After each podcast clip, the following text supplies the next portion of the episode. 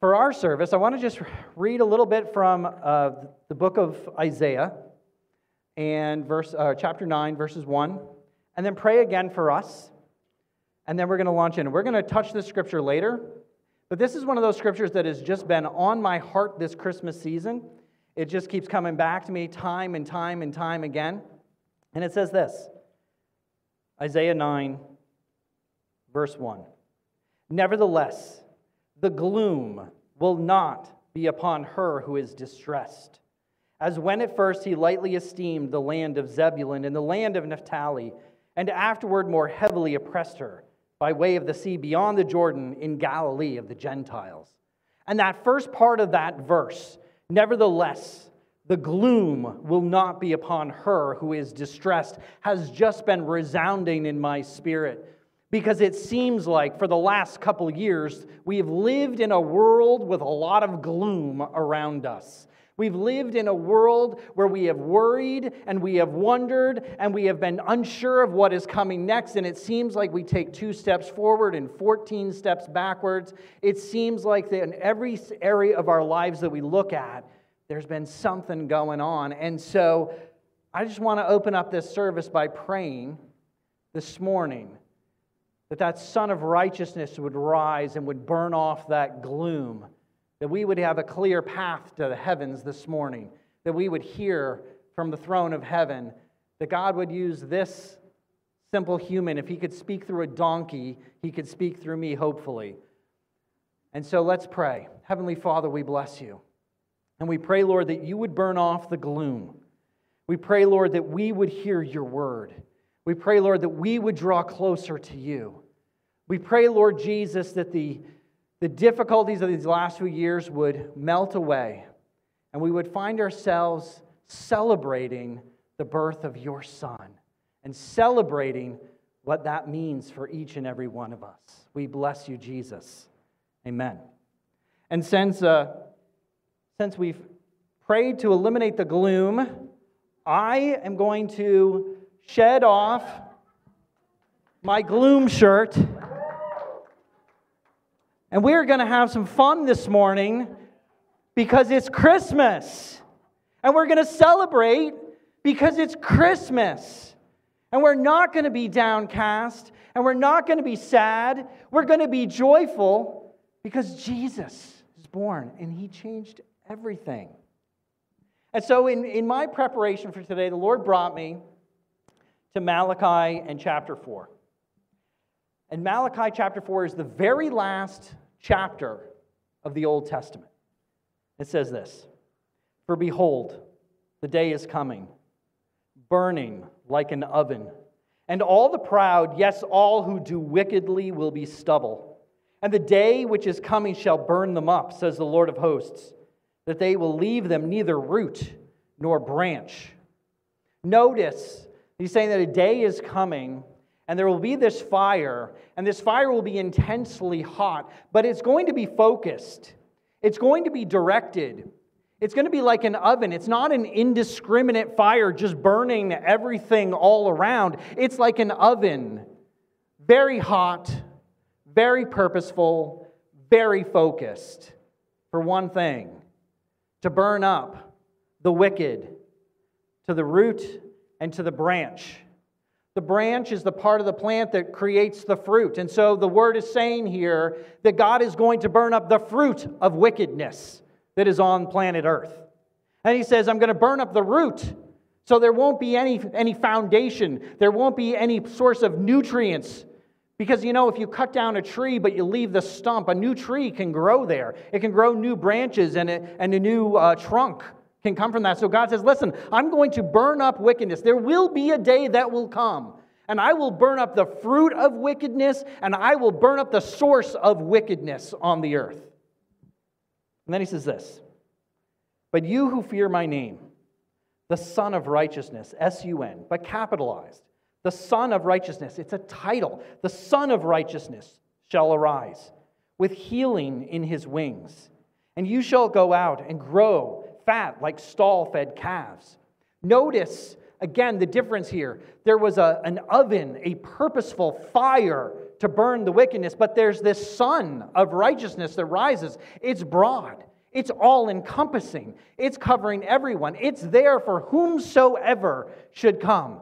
And he says that you'll be like fattened calves who, who grew up in a stall you grew up in this, in this small, confined, safe space. Someone brought you your food. Someone brought you your water. Someone cleaned up after you, kept you safe and secure. But a day is coming when the doors are going to be thrown wide open and you get to leave the barn and you get to run around in the field and you get to feel the sun on your face. You get to feel that righteousness on you coming from Jesus, a whole new experience, a whole new existence like you've, like you've never known before, because all you've ever known is this, this little life.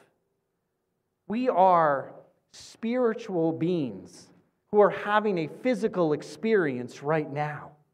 But someday we're going to be spiritual beings in a spiritual realm. God is going to open up the doors to the barn and let us out of this experience and get to experience Him face to face in heaven for all eternity.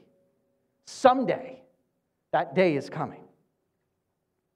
And then he says this He says, Remember the law of Moses, my servant, which I commanded in Horeb for all Israel, with the statutes and judgments says, Listen, a day is coming when I'm going to burn up the wicked. A day is coming when that's going to happen. But until that comes, hey, don't forget Moses. Don't forget the law. Don't forget my statutes. Don't forget my judgments. Keep them close to you. He says, Behold, I will send you Elijah the prophet before the coming of the great and dreadful day of the Lord. Then he says, I'm going to send someone to bring a prophetic message again to the people. And this is what that prophetic message is. It says he will turn the hearts of the fathers to the children, and the hearts of the children to the fathers, lest I come and strike the earth with a curse. Now, God's been revealing himself to the children of Israel for 1,500 years at this point. He has been revealing to them who he is, he's been revealing to them what he thinks about, he's been revealing to them who they are in him. He's been revealing himself to them through the prophets, through the law, through the, the traditions. He's been revealing himself to them through miracles. He's been revealing himself to them by saving them from the Egyptians. He's been revealing himself time and time and time and time and time and time and time again.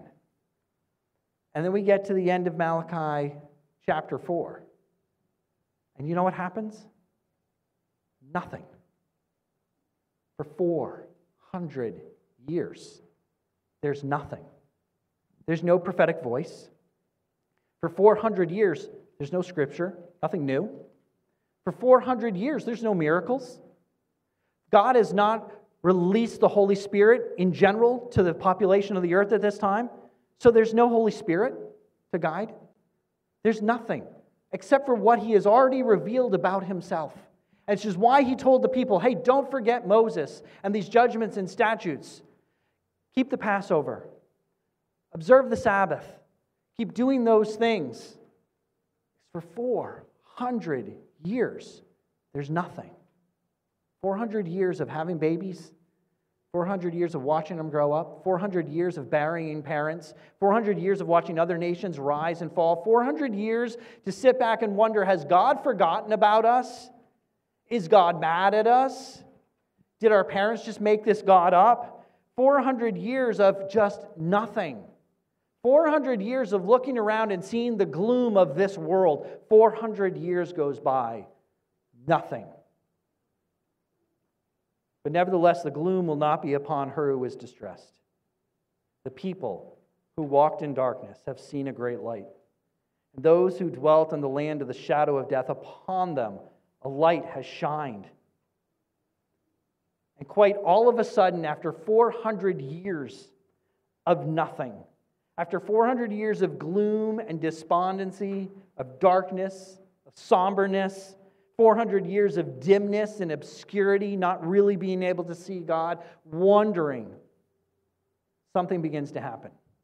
And this is a silly example, I understand that. The Red Sox had not won a World Series since I think it was 1918. My grandfather was born in 1920. When the Red Sox finally won, he was born in northern Vermont, lived in Massachusetts a long time. He was a diehard Red Sox fan. When the Red Sox finally won in 2004, he was like a little boy. He was like a little child. He was so excited, he thought it would never happen during his lifetime. And that was some 84 years or 86 years. That's it. This was 400 years. 400 years of waiting for the Messiah. 400 years of waiting for the reconciliation of Israel, the reconciliation of man to God. 400 years. Will it ever happen? And then there begins to be this, this flurry of activity. The Galatians says this way it says, But when the fullness of time had come, God sent forth his Son, born of a woman, born under the law, to redeem those who were under the law, that we might receive the adoption as sons. I love that language. In the fullness of time. Not too soon, not too late. For 400 years, people may have been wondering, where's this God? But he had a plan. Just like Andrea said at the beginning of service, he had a plan. He had a, pl- a, plan to reconcile man to himself, and he said, It's not time yet. And all of heaven was excited and waiting for this opportunity, for this, this moment that would come. All of heaven is waiting with eager expectation for God to move. It's not time yet. It's not time yet. It's not time yet. It's not time yet. And then we have this flurry of activity. As an angel appears, first to Zechariah, and then to Mary, and then to Joseph, and then to the shepherds. And the thing about it is, I was reading these various encounters with this angel with these people. At first, I got to admit, I just started laughing because the angels keep having this recurring refrain that goes on and on. Every time they meet with someone, there's these words that they speak. And the words just started making me laugh in my spirit because I thought back to Daniel and when he encountered an angel, and this is how he described the angel that he encountered. He said this He said, I lifted my eyes and looked, and behold, a certain man clothed in linen whose waist was girded with gold of Uphaz. His body was like beryl. Beryl is a green, semi precious stone. So, first of all, the guy's wearing gold clothing. Secondly, his, he looks green. His body looks green. There's a, an alert that this is not a normal human being you've encountered. But he goes on. He says, His face was the appearance of lightning, his eyes were like torches of fire. His arms and feet like burnished bronze in color. And this is the part that gets me every time. And the sound of his words like the voice of a multitude. That's the angel that Daniel encounters. And so when we have these encounters that happen in the New Testament, this flurry of activity, an angel appears to Zechariah. And he says, Do not be afraid, Zechariah, for your prayer is heard. I, I got to tell you, I would be petrified. I'd be terrified if an angel appeared right now. It would be no less scary than for this screen behind us to suddenly have a face on it and for it to start talking to us and commanding us things. I mean, it would be no less scary, right, than the chairs in the room to like Transformer style come together into this giant robot. It would be petrifying. And so it struck me as humorous like, like if I picked up an ant and I looked at it and said, Oh, don't be afraid, little ant. Don't be afraid. It's okay. Right? Are you kidding me? Remember, it's an angel that killed 185,000 Assyrians in a night. 185,000. It was an angel, the angel of death, that went through and killed all the firstborn sons and the, the firstborn animals in Egypt. Encountering an angel is not a peaceful, calm day at the grocery store.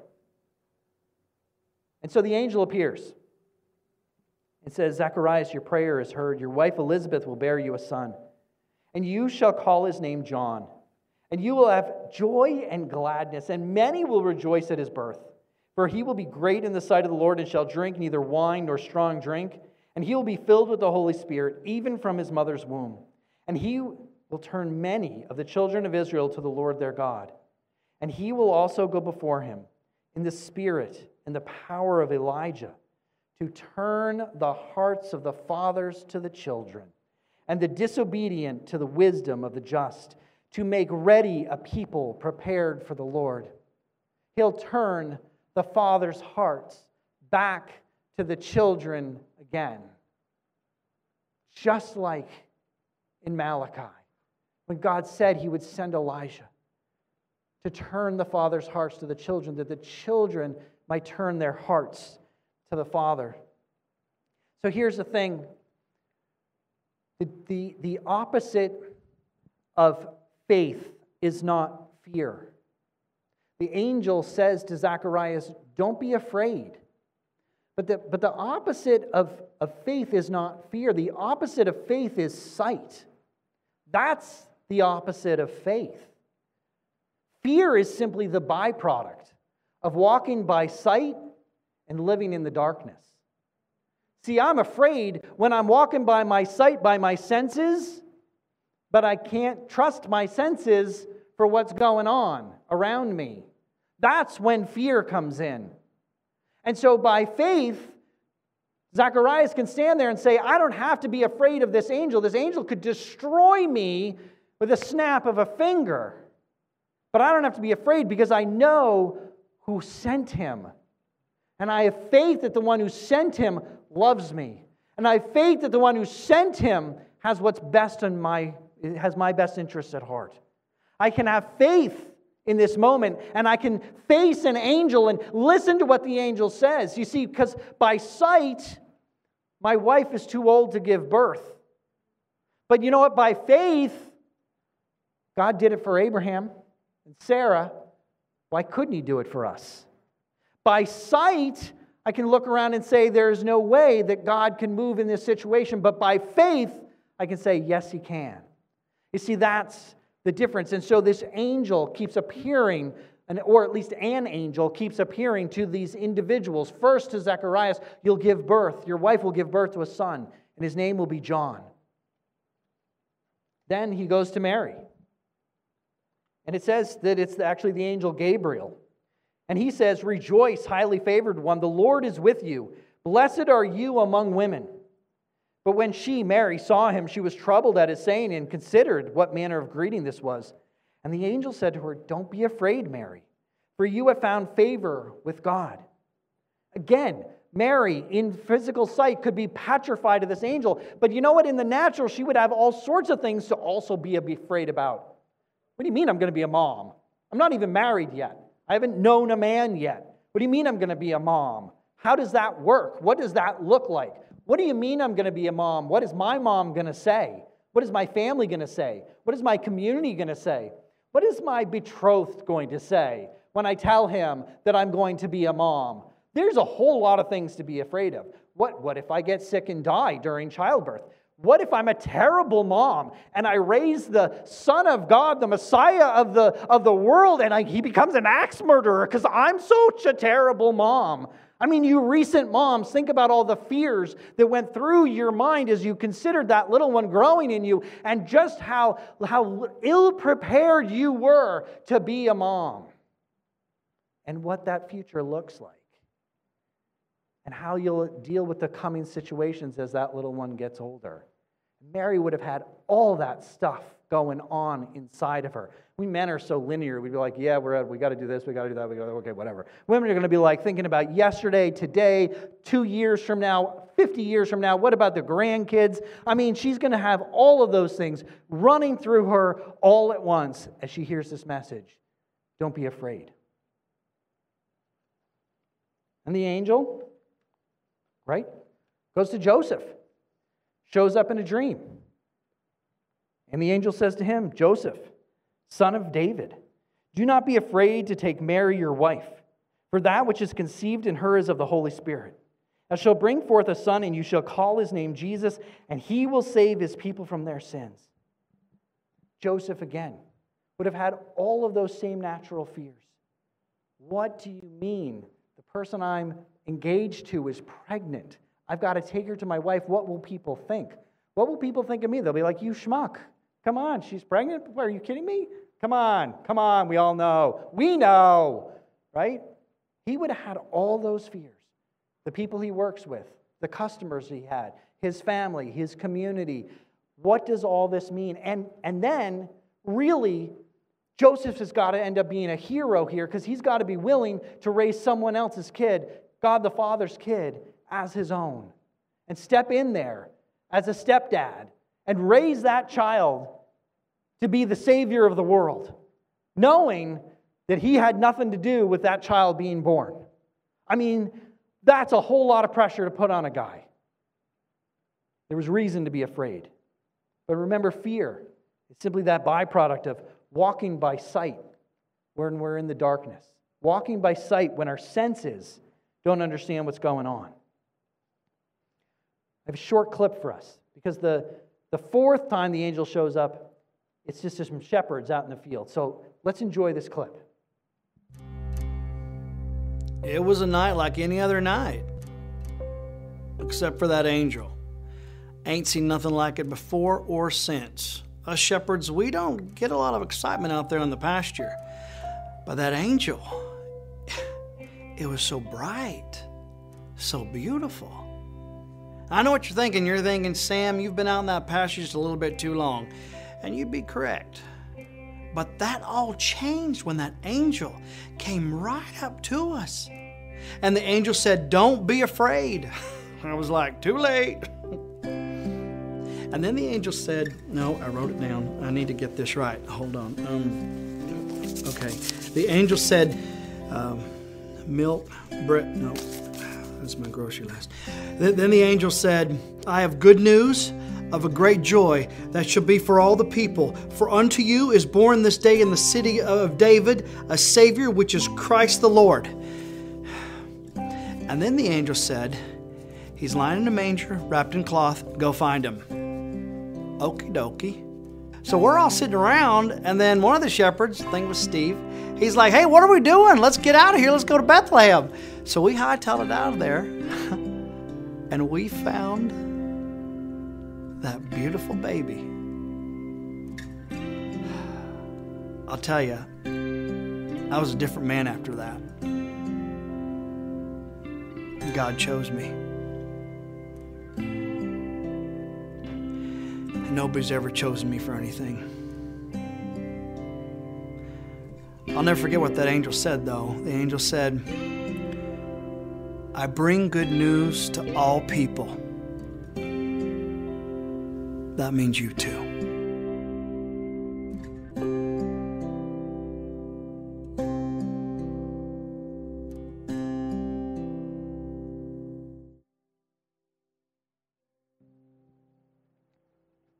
That means you too. John 3:16 For God so loved the world he sent his only begotten son that whoever believes in him will have eternal life. Whomsoever you're a whomsoever. I'm a whomsoever. It doesn't matter what we've done, it doesn't matter where we've been, it doesn't matter what we'll do tomorrow or 10 years from now. It only matters that Jesus came, that whomsoever could enter into the, enter into the joy of the Lord, that whomsoever could be saved.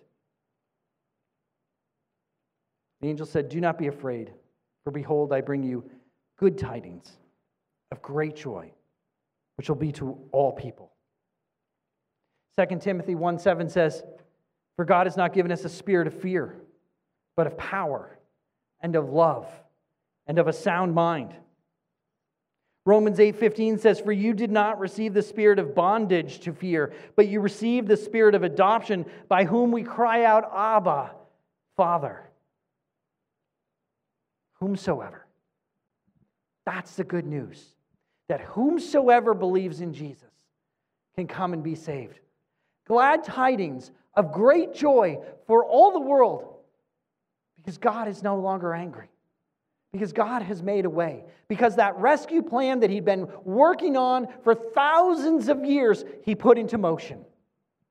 Good tidings of great joy for all people. It's the good news. It's the Christmas message. Hearts of the Father being turned back to the children, hearts of the children being turned back to the Father. We're going to close out our, our service today. We're going to be singing a song, O Holy Night. It is my absolute favorite Christmas carol.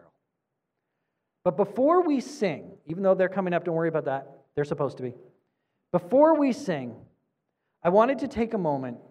I wanted to read the lyrics to the first verse of that song. I encourage you to take a moment. Let the lyrics wash over you. Consider them.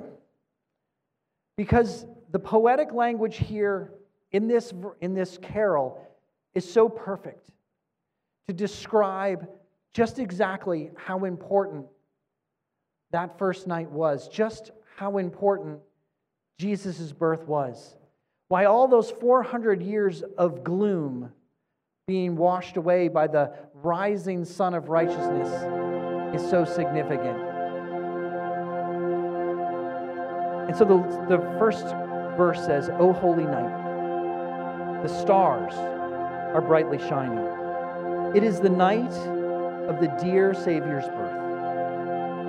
Long lay the world in sin and error pining. Long lay the world in sin and error pining, hoping. Pining is simply hoping, hoping for something different, hoping that something would change, hoping that God would move. Long lay the world in sin and error pining till he appeared, and the soul felt its worth. A thrill of hope. The weary soul rejoices, for yonder breaks a new and a glorious morn. That's the message of Jesus. That our sin sick souls that have been so hoping for something to change in our lives, for something to change in the world in which we live, that, that something would come and would take away the pain and the shame and the disgrace, that God would move and that God had not forgotten us, that sin sick soul pining, hoping for something new. Jesus is born. And in a moment, we feel the value that we have. Because it is the gift of Jesus that expresses us to us so clearly just how much God the Father loves us, just how much you are adored, just how much the Father thinks of you. He thinks more good thoughts towards you than there are grains of sand, the scripture says. It's how many times He thinks good thoughts about you. You're so adored. You are so valuable. You are so precious in His sight. Jesus' birth, for the first time in all of human history, the human soul could finally have some grasp just how much God loves each and every one of us. So I encourage you, stand up and enter into this song. Sing if you can. Fall on your face and worship if that's what you need to do. The message of Christmas is simply that God so loves you. He is waiting extremely patiently. He has not instituted that great and terrible day of the Lord yet because he wants an opportunity for whomsoever first. So come, worship Jesus.